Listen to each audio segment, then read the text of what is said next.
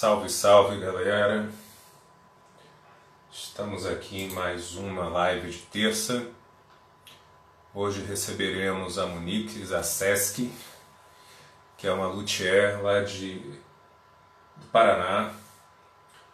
Ela é graduada pela, pelo curso de, de luteria da Federal do Paraná.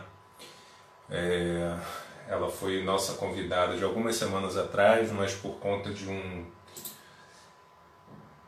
furacão bomba, o ciclone bomba que teve lá no sul, ela ficou sem energia, sem contatos.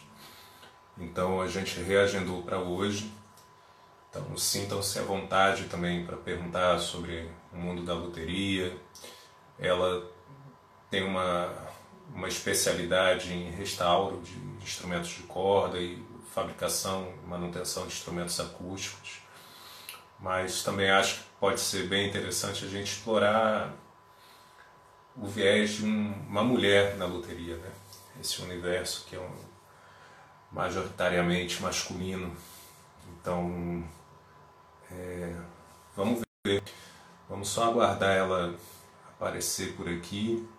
Tentei começar no horário aqui hoje para poder render o papo.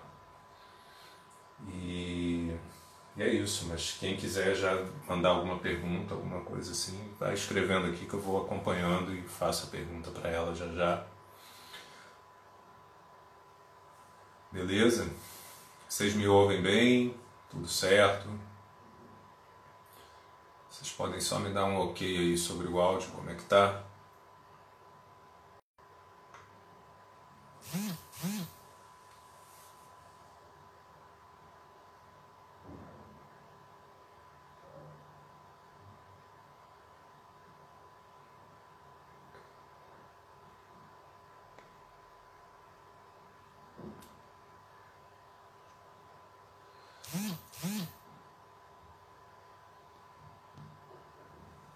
Hoje vai.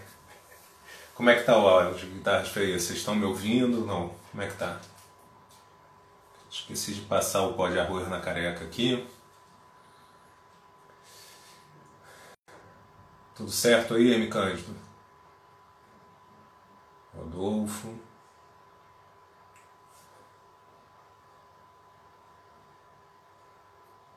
É uma boa pergunta. Qual guitarra que ela acha feia? Cara, vou te falar, ninguém me perguntou não, mas tem umas fotos, beleza, bom. Tem umas fotos lá do trabalho da Monique no perfil dela, que aliás eu recomendo vocês seguirem, assim, é, que é o restauro de um alaúde. Eu entendo a importância desse instrumento e tal, mas, cara, é feio bicho, hein? É muito feio aquele instrumento. A Monique chegou aqui, sem mais delongas, vou convidá-la aqui.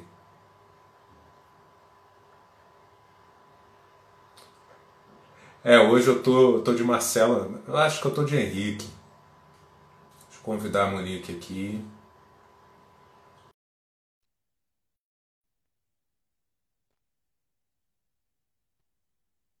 Aceita aí, Monique. Que isso, que isso, que isso. Oi, Ah, olha ela aí. oi, gente. Sem ciclones, sem intercorrências meteorológicas. É, Cá estamos. Você tá bem? tá bem, tá bem, sim. Você me ouve bem? Tô ouvindo bem. Beleza. Eu vi que você postou hoje o- uma etapa do trabalho que você estava fazendo tingimento o- das laterais de um instrumento que você está construindo, é isso? Que você até fez uma enquete no seu, na sua página. É isso? Ou eu estou enganado? Eu acho que é a página de outra pessoa. Porque hoje Não, eu. você tinha colocado, você pediu a opinião das pessoas sobre qual que você utilizaria ou tingiria para. Qual lateral? Aí você Aham. colocou. Isso, aí você colocou no, no seu stories, eu acho, hoje. Foi no, Foi. feed, não. Eu tinha colocado, tinha feito um post uns dias atrás, daí hoje eu tirei mais Isso. uma foto de madeiras, que eu andei abrindo algumas para os próximos instrumentos.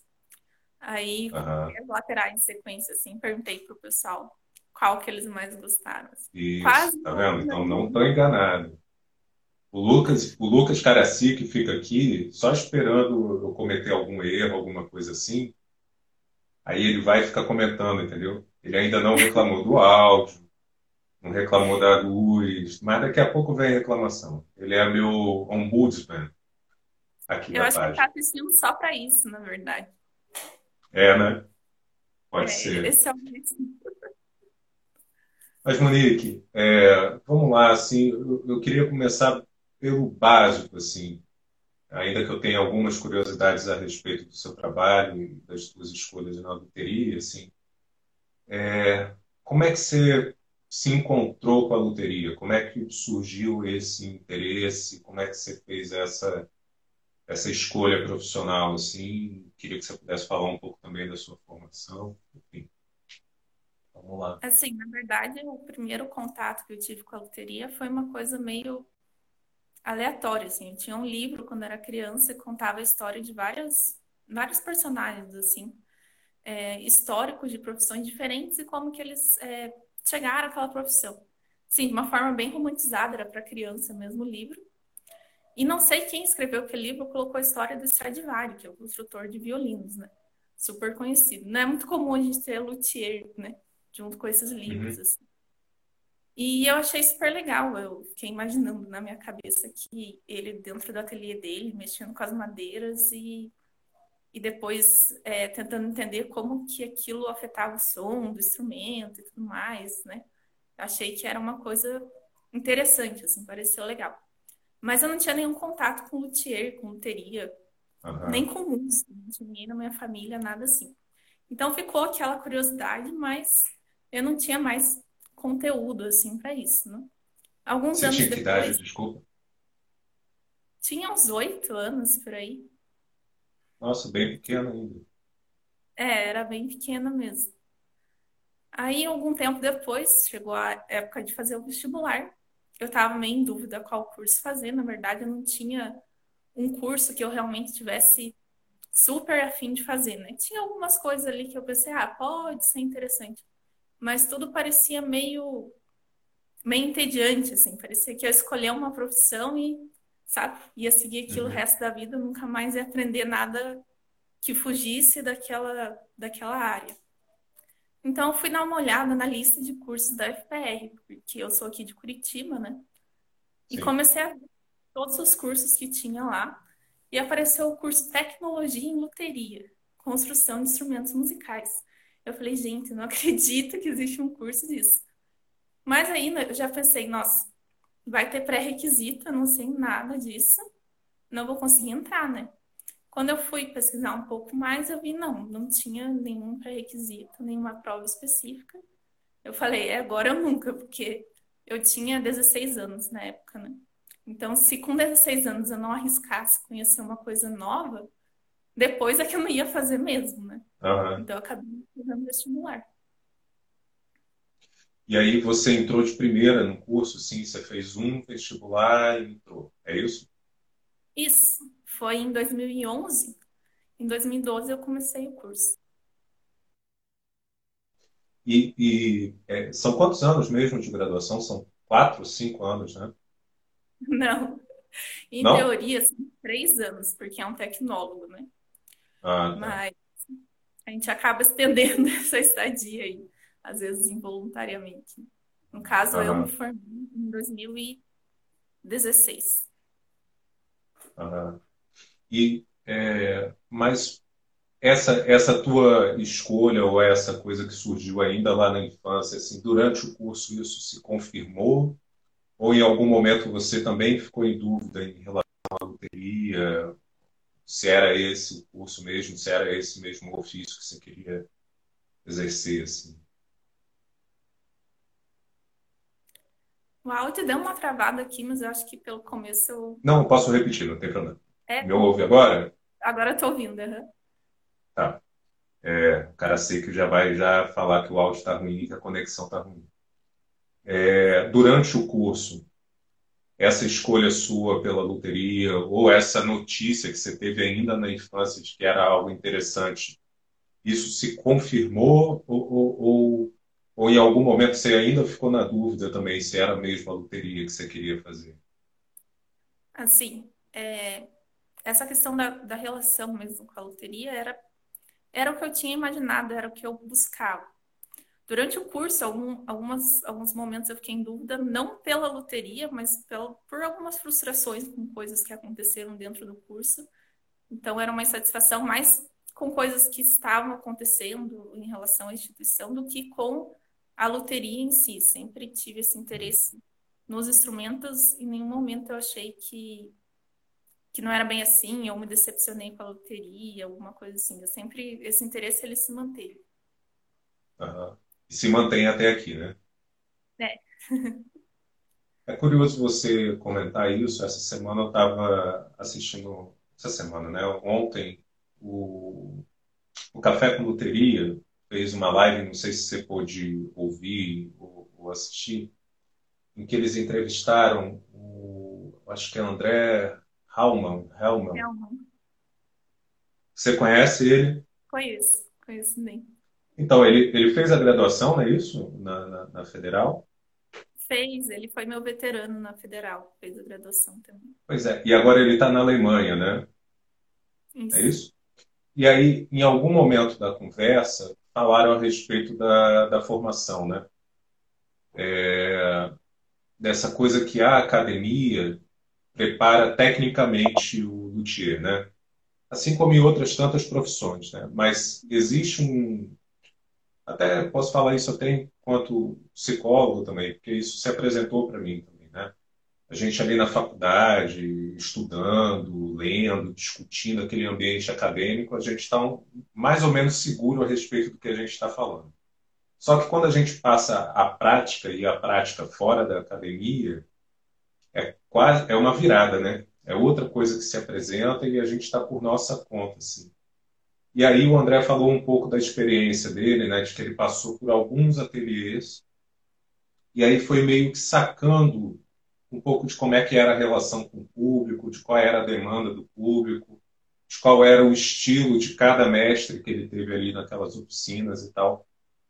Você é, você passou um pouco por isso, assim, quando você saiu da academia e teve que se haver com aquilo que você aprendeu, com aquilo que você não aprendeu e também com aquilo que apareceu ali no, no dia a dia, assim, que acredito que vocês também, é, em algum momento, se deparam com situações inesperadas, assim, né? De um restauro, de um, uma construção, de um problema, de uma madeira, assim, sabe? É, como é que foi para você, assim, quando você sai da academia? Como é que foi para ti, assim? Eu acho que foi até, até tranquilo, assim, eu não senti esse choque de, de repente, estar tá, tá numa situação muito diferente do que já era antes, porque mesmo dentro da universidade, é, uma boa parte do que a gente aprendeu, ou pelo menos do que eu aprendi e desenvolvi, uhum. já foi pesquisando por conta, conversando com outras pessoas, testando em casa. Então, já tinha essa parte de você né, correr atrás disso sem, uhum. sem ficar dependendo da universidade. Deu uma travada, voltou? Oi. Oi, não, tô te ouvindo, pode falar. Tá, tá Às vezes dá um lagzinho, mas tá bom. É, claro mas, que sempre acontecem mas... situações diferentes. Uhum. Por exemplo. Agora, na graduação, vocês já têm um, disciplinas práticas também? Já, desde o primeiro ano, já. A gente tem disciplina de construção em Itália, então é, todos os semestres essa disciplina ela tá lá, né? Desde o primeiro. Que é a disciplina que a gente tem na oficina mesmo, construindo. É, eu tô lendo o comentário do, do Lucas. É, o cara sei que é. Construindo os instrumentos, é um fazendo a parte prática. Às vezes as pessoas têm essa ideia mesmo de que você vai na universidade, então você vai sentar assim eu ia uhum. falar, como você constrói um instrumento? Não, não é assim. Você entra na oficina, alguém pega um molde e te mostra, ó, isso aqui é o que a gente vai fazer hoje. Você vai fazer isso e aquilo. Então, ele tem bastante essa parte prática, né? Não é uma coisa que você estuda a teoria de como construir. E, e como é que é, você lá dentro, assim, a tua área de preferência como, como luthier, é, é, é, a construção de acústicos? O que, que é? O que, que te é interessou assim mais de acústicos? É, então, na verdade, eu Ah, acabei enveredando mais pro lado do violão, violão clássico. Eu não tinha contato com isso antes do curso. É, uhum. a- o curso, na verdade, tem três áreas, né? Vou explicar para quem não conhece, que são os Sim, acústicos sim. dedilhados, são os instrumentos, ah, violão, cavaquinho, viola brasileira, instrumentos de caixa acústica que são dedilhados. Aí tem instrumentos de arco, violino, viola, é, cello, enfim. E,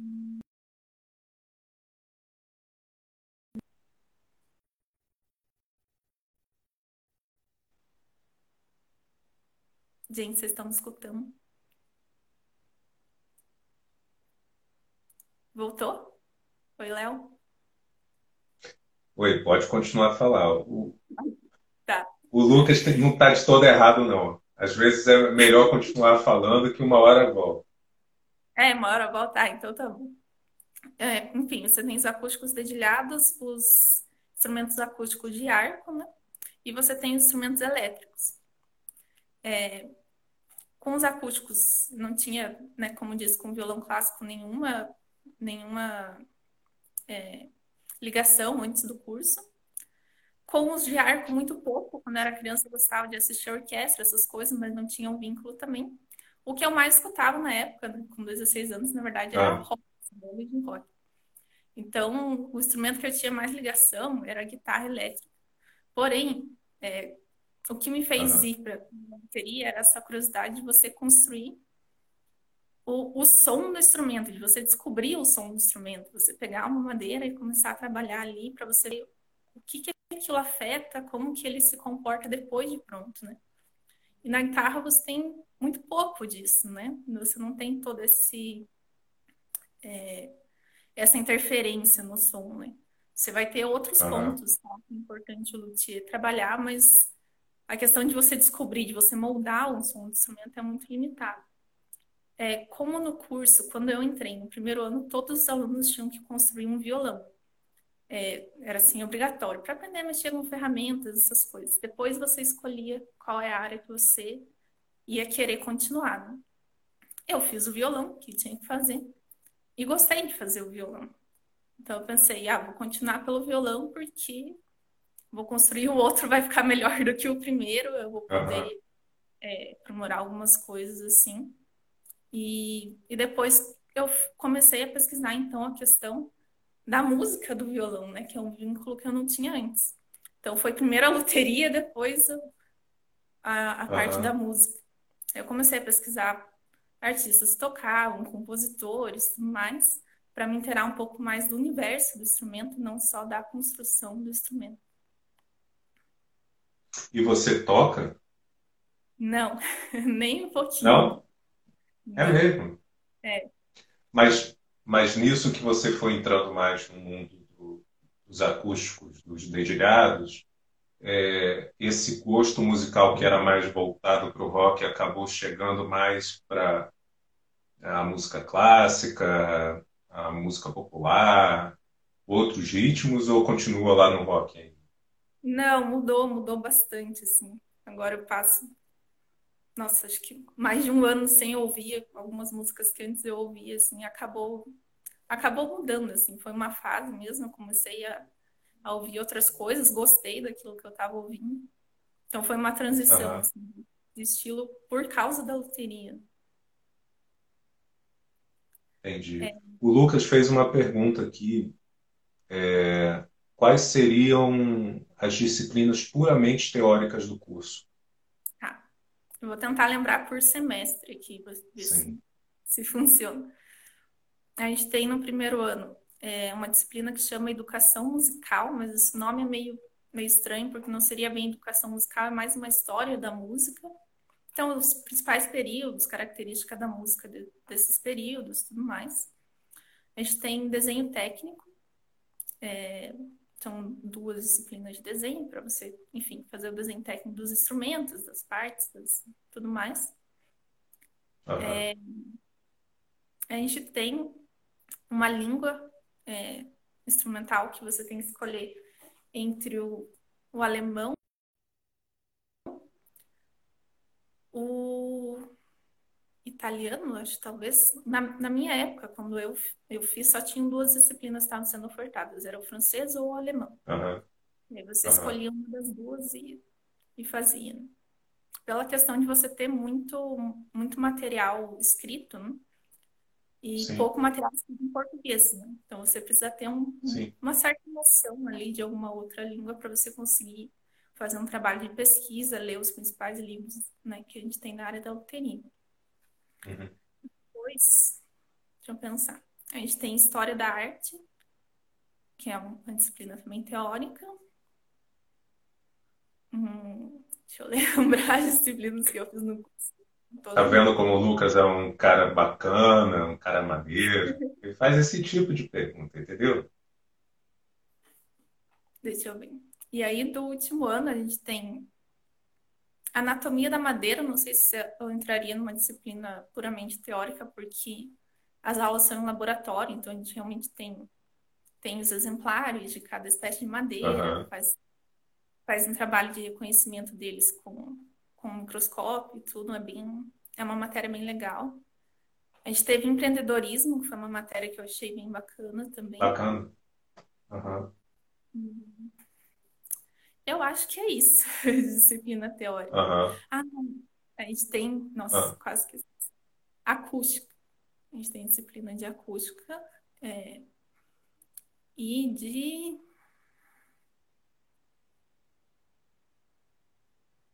Eu tô esquecendo mais uma coisa, algum professor vai me matar. Não, não tem problema. Se depois você lembrar, não, não tem problema, É, não.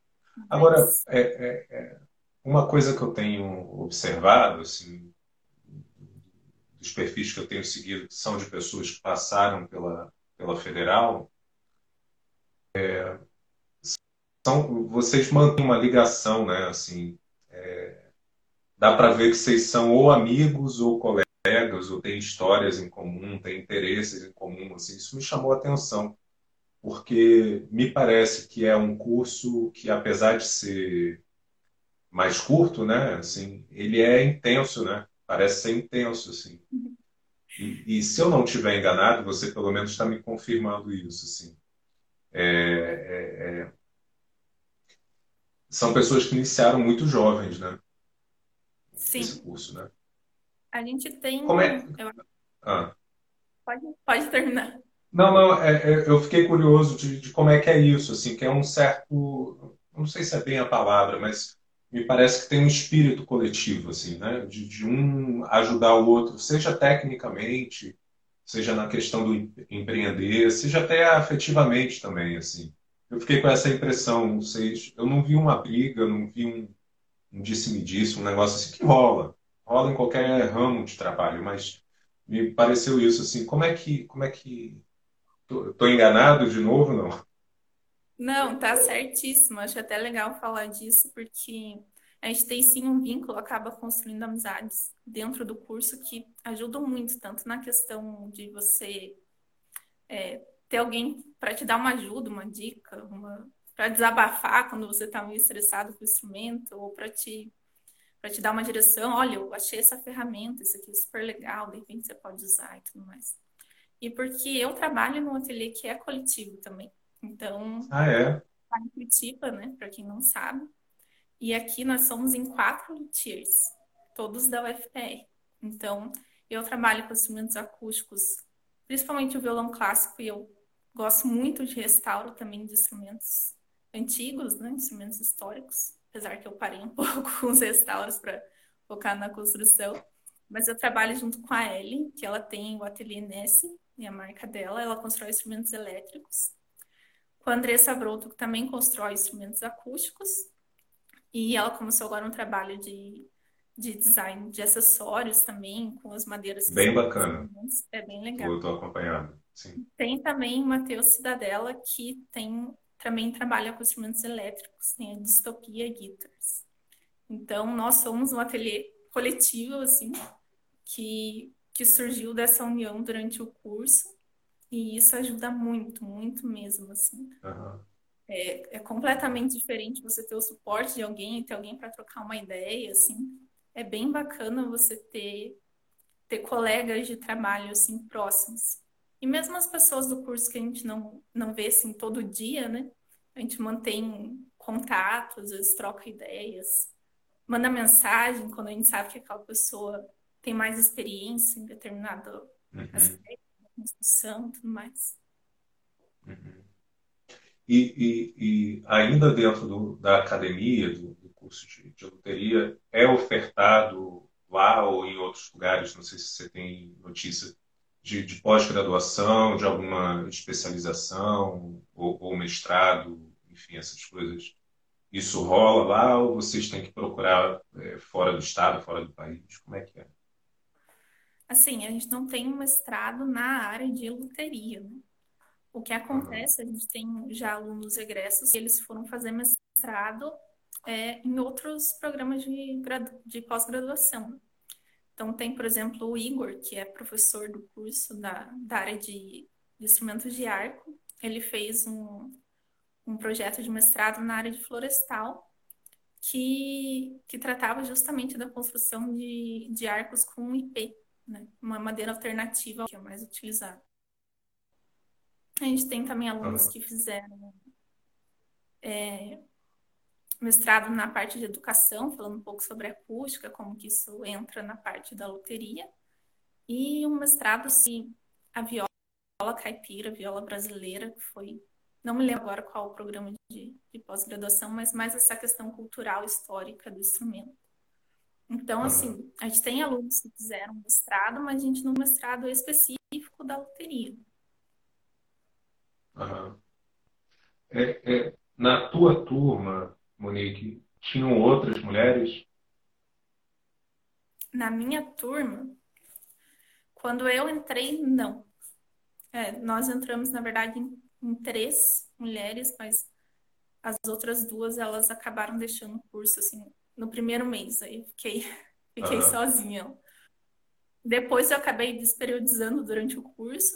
Então, eu me formei com mais uma mulher, que é a Rosane, que trabalha também com instrumentos elétricos. E mais mulheres foram entrando, né? Por exemplo, a Ellen, a Andressa, que hoje nós trabalhamos juntas, a gente se conheceu durante o curso. Né? Mas elas foram de turmas que vieram um pouco depois. Mas foi muito bom quando elas entraram no curso, foi uhum. uma mudança. Assim. Agora, é, é, em algum momento, é, o fato de você ser uma mulher é, isso te atrapalhou de alguma maneira, ou você percebeu algo machista, por exemplo, seja dos colegas, seja do, do corpo docente? É, como, é que, como é que é isso? Assim, porque não é tão comum, apesar de ter muita aí, isso é fato, mas ainda não é o, o né? Você é uma predominantemente masculina. Né? Assim, é, como é que é para você, assim, por ser uma mulher e, e lidar com, com, esse mundo assim, teria masculinizada, talvez?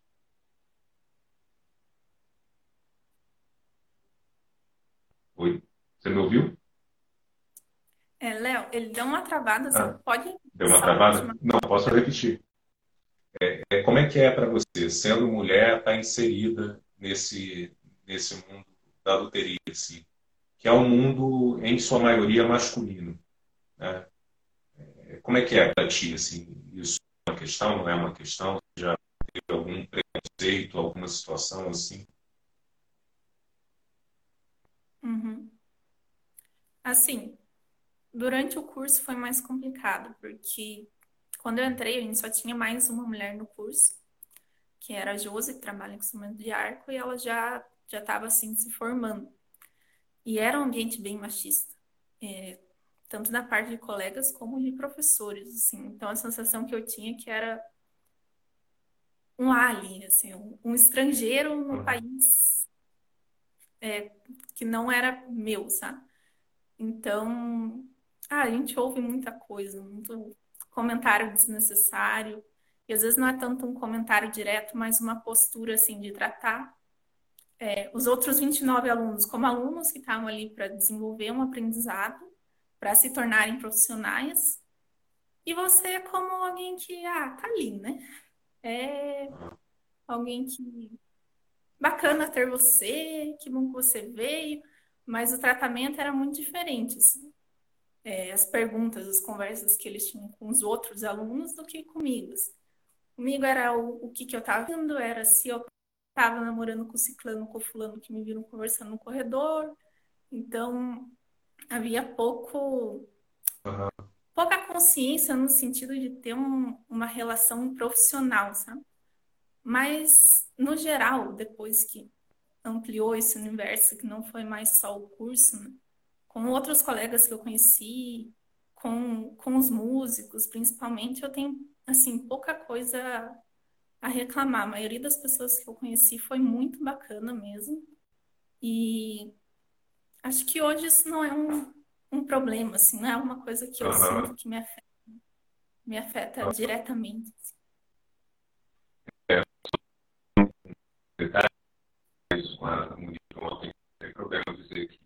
quando eu estava montando os stories para divulgar a, a, essa live de hoje, é, eu fui no perfil dela e eu fiz foto assim. E aí eu, eu, eu, eu me ocupei de não fazer um, uma foto que, que parecesse que eu estava mostrando, ah, essa daqui é uma mulher, não uma luthier. Né? E aí eu escolhi a foto que eu postei, que é você com uma, uma serra de ali, não sei qual é aquela serra, enfim. Você está segurando uma serra e é, é, é você está com uma, questão muito. Não é, não é mas você está sério, assim, tipo, você está sério. Aí eu fui e mostrei a foto para minha mulher. Falei, olha, o que, que você acha dessa foto?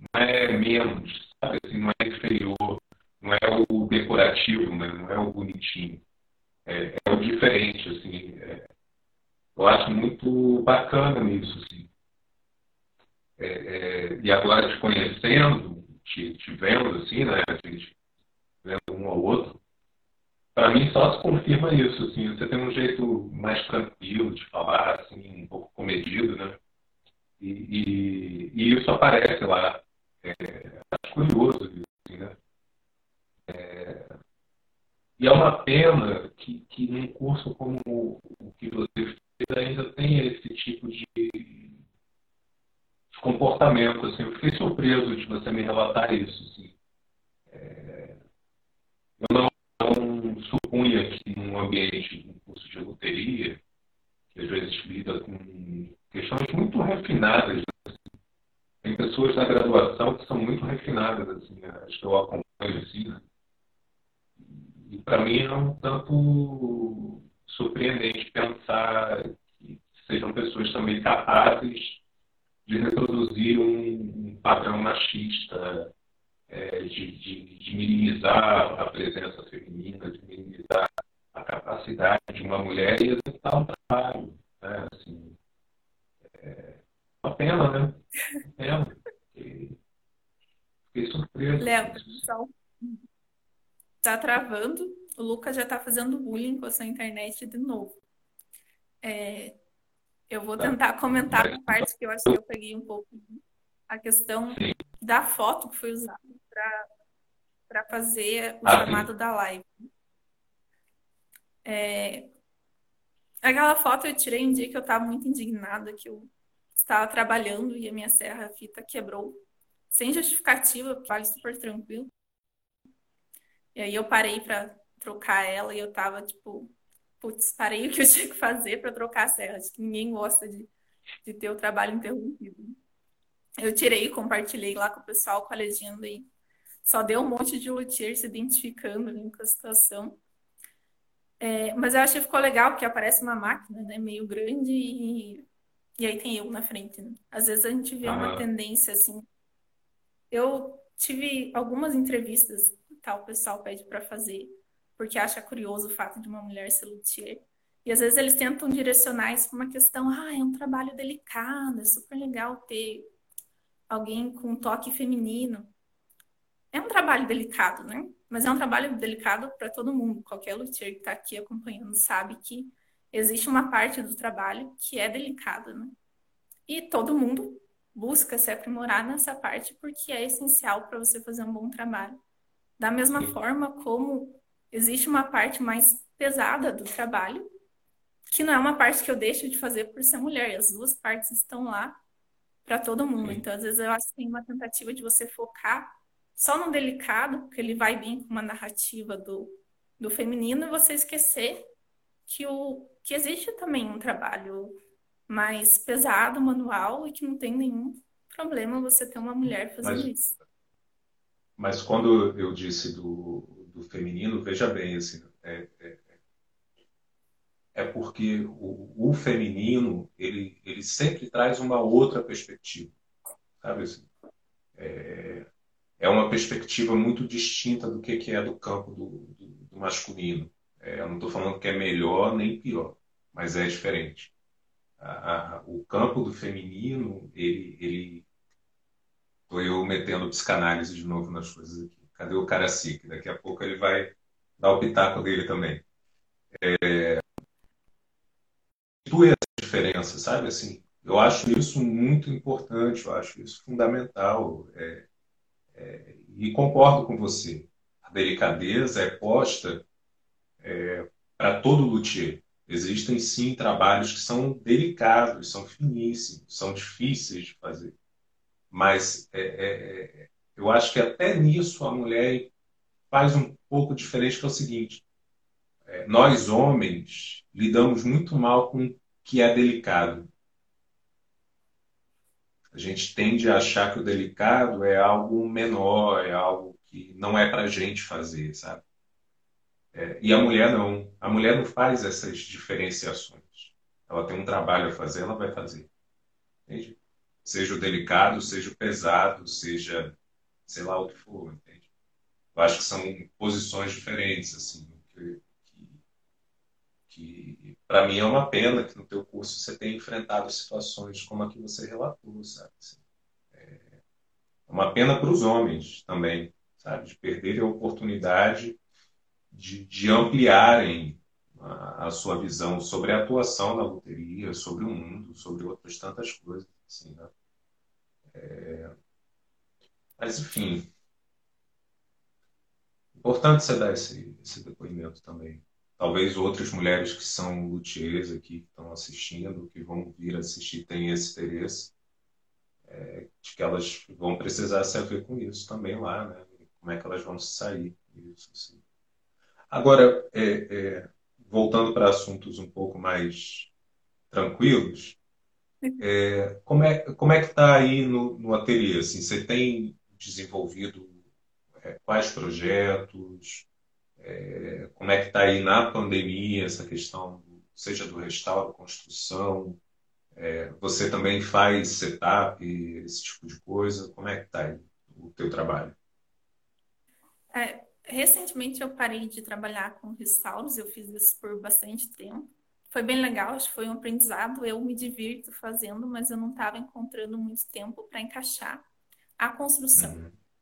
E então recentemente eu dei uma pausa nisso. Estou focando no meu projeto de construção, em aprimorar alguns é, alguns processos, em como fazer isso em menor tempo, como fazer isso de uma forma que o resultado seja melhor. Eu continuo fazendo manutenção de instrumentos, regulagens, essas coisas que demandam um menor tempo, né? Só não faço Uhum. todo aquele trabalho de restauro que demora meses para você abrir todo o instrumento. É, na pandemia, a gente tem trabalhado um pouco menos, porque ah, nós, como somos em quatro, né? Temos nos Uhum. revezado no ateliê para não ficar é, trabalhando ao mesmo tempo por uma questão de, de segurança de todo mundo, né? Sim, sim. Então, deu uma, uma reduzida um pouco no tempo de ateliê, mas depois a gente recupera. Aham. E, e tem construções em curso, então, agora aí? Tá rolando? Você está produzindo alguma coisa? Eu estou bem no início agora de algumas construções, então até postei uma foto, não sei se alguém viu lá, das madeiras todas abertinhas. Então, Uhum. é, deixei todas as madeiras bonitinhas, meus kitzinhos, e agora vou começar a trabalhar realmente nos instrumentos. Eu terminei uma Aham. construção, né? Assim, recentemente até, de certa forma. Foi em março, mas foi bem quando estava começando a pandemia. E ainda nem pude gravar um vídeo, testar o violão adequadamente com, com o violonista mesmo, porque, enfim, houve toda essa questão do isolamento, distanciamento e tudo mais. Mas eu espero que quando isso acabe eu já tenha novos exemplares de violões. Aham. E, e nesse campo de, de construção, assim, é, tem, tem alguma referência, assim, que você é, busca utilizar na, na, na construção dos teus instrumentos ou alguma coisa que você, sei lá, viu na graduação, mas que você se aplica mais no sentido de, de melhorar? É, como é que é, assim, o teu processo de construção, assim? Assim, eu busco sempre é, ler materiais diferentes sobre é, a opinião dos luthiers ou pesquisas que eles fizeram em relação ao funcionamento mesmo do instrumento, né? Então, até que eu tô lendo o É. comentário do, do Lucas, já respondo. É, até durante o curso, acho legal comentar, eu fiz um trabalho de pesquisa, que foi um trabalho de iniciação científica orientado pelo, pelo professor Tiago, que é nosso professor de acústica. Então, a gente fez ali Uhum. um- uma análise dos leques harmônicos dos violões até os anos 70, mais ou menos, o que que mudou, o que que cada luthier buscou trazer de, de inovação, por quê, entender um pouco mais sobre o funcionamento, né, do instrumento. Então, eu gosto muito do, do luthier francês, do Daniel Friedrich, porque ele escreve muito sobre o processo dele de construção, não só, não só sobre o dele, mas ele tem um trabalho bem legal sobre leques de vários luthiers. Ah, por que que tal fez desse jeito? Qual que é o objetivo? Então, ele pensa muito é, em relação Aham. ao que, que ele está construindo. E na parte mais estética do instrumento, eu gosto muito de um luthier que chama Steve Connor. Ele faz uns, umas rosetas com florais, ele faz uns instrumentos personalizados para cada, cada músico. Então, ele dá uma olhada no perfil do músico e ele pensa, ah, essas cores, esse tipo de ornamento, eu gosto desse trabalho bem personalizado, assim, que ele faz. Aham. Aham. E essa pergunta que o Lucas fez, É, peraí que ela sumiu aqui, deixa eu ver se ela volta. ele perguntou uma coisa bem específica, né? Para Ah, variar. sobre o desenho da mão, a, a pala do violão. É isso? Até tô com Eu uma acho que sim.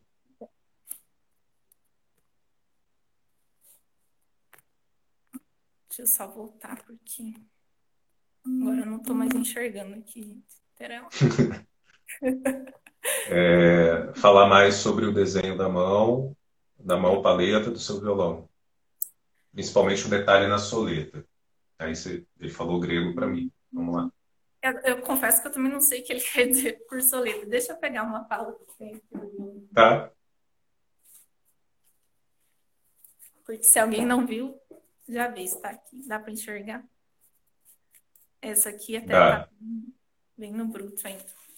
Mas enfim, é, eu sempre gostei de violões que eles têm é, esse relevo na pala, né? E eu tinha isso como uma inspiração para mim. Tem uma pasta assim no meu computador só com várias mãos diferentes de instrumento que Aham. eles têm esse, esse relevo. Então eu sempre quis ter o meu. E quando eu me formei, eu estava no processo de começar a trabalhar profissionalmente, eu fui atrás de, de criar uma logo, né? Então, falei com uma designer gráfica, mandei algumas referências, e ela me ajudou a, a criar, que foi esse M que está aqui, que ele é a junção uhum. de M com uma flor de lis, na verdade. E até ela tinha feito meio diferente, era o M e daí embaixo separado a florzinhas. E eu falei, será que a gente não consegue juntar pelo estilo que ela fez? Assim, me lembrou uma, uma imagem que eu tinha. Vamos juntar uma coisa uhum. na outra, porque ele fica compridinho e eu vou conseguir pôr na mão do violão. Então, assim, a logo já foi pensado na aplicação que eu queria que ela tivesse no instrumento. E o restante da silhueta eu fui mexendo no, no computador, no, no Core, eu nem, nem entendia nada de desenho, mas queria tá aqui, né? Queria que fosse um desenho meu mesmo, não queria imitar um, um outro tipo de, uhum. de construtor. Então eu fui mexendo ali até chegar num, no formato que eu achei que ficou bacana. E é isso, acho que agora eu tô, tô contente, assim. Que é legal de ter uma coisa que é uma identidade minha, assim, não é uma coisa que eu peguei a planta, tirei molde e né, fui fazendo. Isso, isso é, é desculpa te interromper, mas é que é uma fala parecida com essa sua, assim, eu tenho ouvido de, de alguns luthiers, assim, mesmo aqueles que são tomados como os famosões, os grandes e tal, e eu acho isso uma bobagem. É, é, é, essa coisa de ser autoral dentro da luteria é um negócio difícil, né? Assim, porque é uma profissão antiga, digamos assim, né, em que muita coisa já foi feita e muita coisa foi é, pescada e foi produzida, e você conseguir ter algo autêntico, né, nem que seja isso, né, a sua logo ali, o seu estilo de construir. Como é que você se ocupa disso, assim, Monique, assim, quando você está lá produzindo um instrumento, fabricando um instrumento, assim, tipo, ou vou tentar esse detalhezinho diferente aqui. Como é que isso rola, assim? Como é que é? Isso rola até, na verdade, eu não tenho nenhum violão igual ao outro, assim. É, eu fui mudando várias coisas para, enfim, testar o que eu achava que ficaria bacana. Às vezes eu tenho uma ideia, eu vejo algum algum instrumento de outro luthier, ou vejo algum algum desenho mesmo, pode ser qualquer coisa, num livro, uma coisa, eu penso, putz, isso aqui ficaria legal na roseta. Agora eu estou tentando é, focar um pouco, convergir um pouco. Por exemplo, eu sosseguei na pala. Pala acho que é o que eu queria. É, é diferente, não é, não estou copiando o desenho de Mas ficou bem bacana. Ficou bem bacana. Obrigada. E aí eu vou fazer aí pelo menos alguns instrumentos com esse mesmo com esse mesmo estilo, porque é muito bom você mudar, você testar novas coisas, mas ao mesmo tempo isso isso traz assim um custo de tempo, de esforço muito grande, porque às vezes você vai buscar um método diferente para conseguir ter aquele resultado que você quer, que você nunca usou, e aí você vai sentar e fazer uma pesquisa, você vai fazer teste, vai dar errado, você vai fazer de novo. Então, às vezes você precisa de uma ferramenta diferente. Então, tudo isso consome muito tempo e dinheiro também, em ferramenta, em madeira e em horas de trabalho que você não está não tá produzindo. Então, estou tentando achar um equilíbrio. Nem abrir mão disso uhum. para simplesmente colocar uma coisa que eu não me identifico, porque é mais fácil, mais rápido, mas também não ficar, enfim, tanto tempo pensando nisso que eu não não é, ande na construção do instrumento, né? Que só pensando Sim. nesses detalhes. É, vou fazer uma pergunta de, de alguém que ainda não estuda propriamente luteria. Tem planos para tal, né, Lucas? Já comecei a conversar com o Lucas, mas é, em termos de, de, de, madeiras, assim, você tem preferências ou você ainda é, não arriscou tanto em mudar as madeiras que são mais clássicas, digamos assim, para utilizar na construção? Como é que é isso para ti, assim? É, eu confesso que eu não arrisquei muito em mudar as madeiras que eu tenho usado, assim, uhum. abeto, jacarandá, basicamente isso. Abeto no tampo, jacarandá para os laterais. que eu usei e quero voltar a usar também é Maple. Achei que ficou bem legal o resultado. Uhum. E isso também depende um pouco da aceitação né, do músico, que normalmente é, se prefere com, com fundas laterais mais escuras, né? Eu quero uhum. fazer os testes de madeira principalmente para fundo, né? Porque a gente sabe que jacarandá é uma coisa meio, meio complicada, assim. Agora, para o tampo, eu acho que não tem muito o que, o que fugir disso. É, o abeto ele tem uma característica assim bem específica que é difícil você substituir por alguma outra madeira. Pretendo testar o cedro, que também é, é bem utilizado, muda um pouco a sonoridade, mas tem, tem quem busque esse tipo de, de resultado. Mas uhum. acho que vai ficar por aí, abeto, cedro, sem muita, muita invenção uhum. nesse, nesse quesito. É, e, e, você tem uma certa facilidade por aí. Eu, eu, suponho que no Paraná não deve ser muito difícil encontrar madeiras, né? Uhum. E talvez até por ser um trabalho mais coletivo aí, isso seja mais tranquilo de conseguir, né? De, de acionar, pelo menos, seja na quantidade de compra e tal. Isso é sossegado aí de conseguir? Na verdade, é bem difícil a gente achar madeiras assim, madeireira que que estejam dentro do que a gente precisa, com corte certinho, que já esteja seca e tudo hum. mais. Então, acontece, né? A gente está sempre indo em, em, lugares procurando as melhores madeiras e claro que a gente sempre avisa, olha, eu fui em tal lugar, eles têm peças muito boas de tal coisa, vai lá você também. Mas a gente acaba comprando muita coisa dos, dos nossos fornecedores especializados mesmo, né? Como uhum. a Steams, por exemplo e, e alguns outros que já vendem o kit para instrumento, né? Porque ele já está no corte certinho e então é mais fácil do que às vezes você vai numa madeireira e começa a ficar fuçando lá todas as tábuas e cada madeireira olhando para você, né? Tipo, peraí, só um minuto, moço. e vai procurando. É divertido fazer isso, mas às vezes não é muito produtivo, dependendo do lugar. Assim. Você procura pilhas e pilhas de madeira para pegar. Achar metade. Uhum. É. O André fez uma pergunta aqui. É, e quanto às madeiras de espécies brasileiras, há algum especialmente interessante em sua opinião? Suponho que para uso em, em violão, né? Então, o jacarandá é brasileiro, né? Sim, sim. Mas é, de madeiras alternativas, né? Para uso uhum. violão. Eu até tenho uma lista de, de madeiras que eu pretendo testar, mas que eu ainda não testei. Entra também nessa questão de você achar essa madeira é, em alguma madeireira e com o corte que a gente precisa.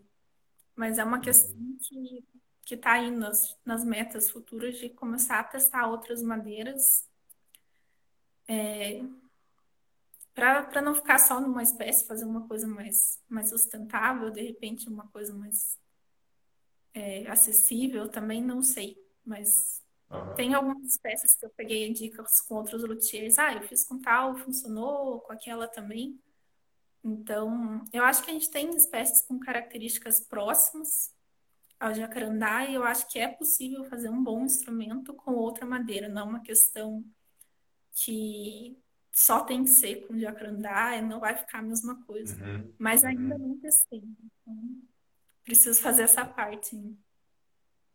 Mas é, é, é, o instrumento acústico ele tem essa, é, essa diferença do sólido, né? A, a, interação, seja na geometria do negócio, seja na, na própria especificidade da madeira, é, é, é um conjunto um pouco mais complicado, né? Isso, assim, para você introduzir alguma coisa diferente ali, né? Porque o sólido, bem ou mal, você fez o sólido, meteu o captador, né? Tá ali. O violão é, talvez seja até mais difícil ser autêntico com a construção de um violão, né? Porque a, a, o shape, né, o, o formato do, do, violão interage com a sonoridade que ele vai produzir ou não. Né? Assim, a guitarra você pode dar umas piradas assim ou baixo, mas o, o violão é mais delicado, assim. Agora, é, é uma outra pergunta, é, Monique, assim, você já está há algum tempo, né, atuando como profissional, né? Você entrou muito jovem, mas você também está aí há, há algum tempo já. Você tem percebido é, um avanço nessa dinâmica do mercado da loteria, assim, seja para comercializar aquilo que vocês produzem, seja no acesso a ferramental, a, a, a hardware, a esse tipo de coisa, assim, você percebe alguma mudança ou ainda é, tá, tá ruim o negócio? Assim, é, se eu for parar para pensar rapidamente em fornecedores que, que a gente conhecia, vamos supor, nos primeiros anos do curso para agora, eu percebo pouca mudança. A gente tem os mesmos nomes, são poucas pessoas entrando, então a gente tem ainda um, uma certa escassez, de alguma forma, de, de opções eu acho que não, não houve assim uma mudança significativa, pelo menos não que eu tenha percebido, né? Pode ser que, uhum.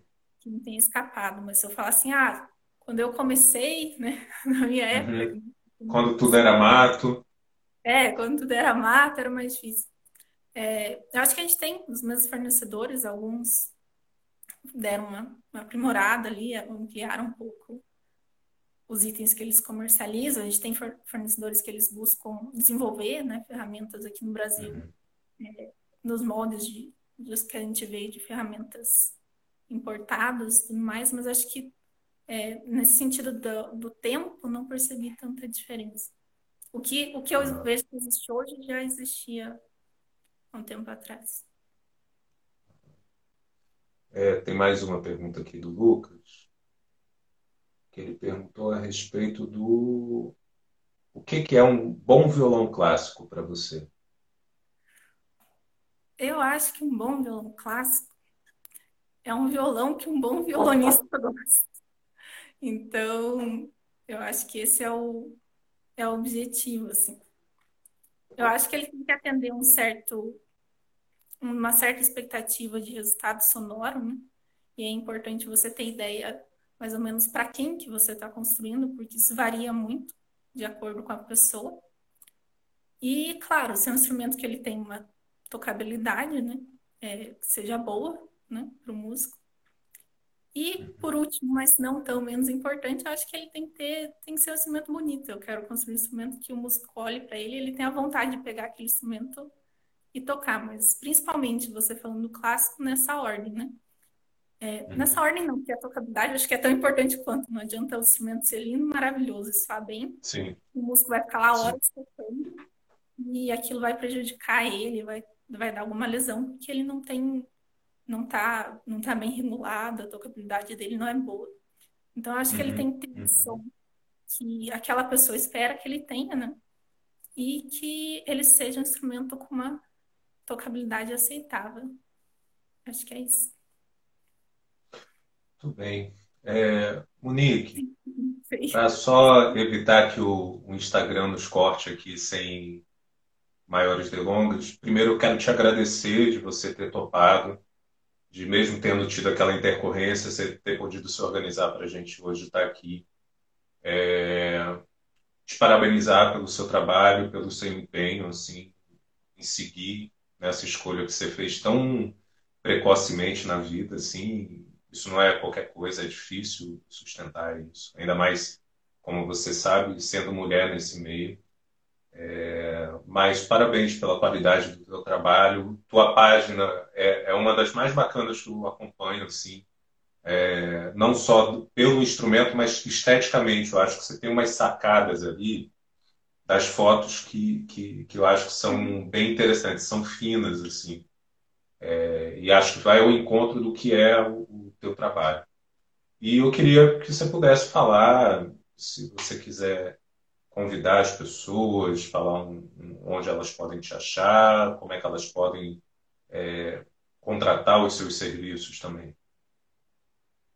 Então, eu, primeiro de tudo, te agradeço, né? Eu fiquei super feliz com o convite para fazer a live. Acho super bacana a tua página, acho que é um, uma ferramenta. Você tem 20 segundos. 20 segundos da loteria. Então é isso, só obrigado. Quem quiser, meu perfil tá aí, né? Acho que tá aparecendo aí pra live. Então, manda um oi lá. E é isso, gente. Obrigada quem assistiu aí. Outras virão, pode deixar. Tá bom?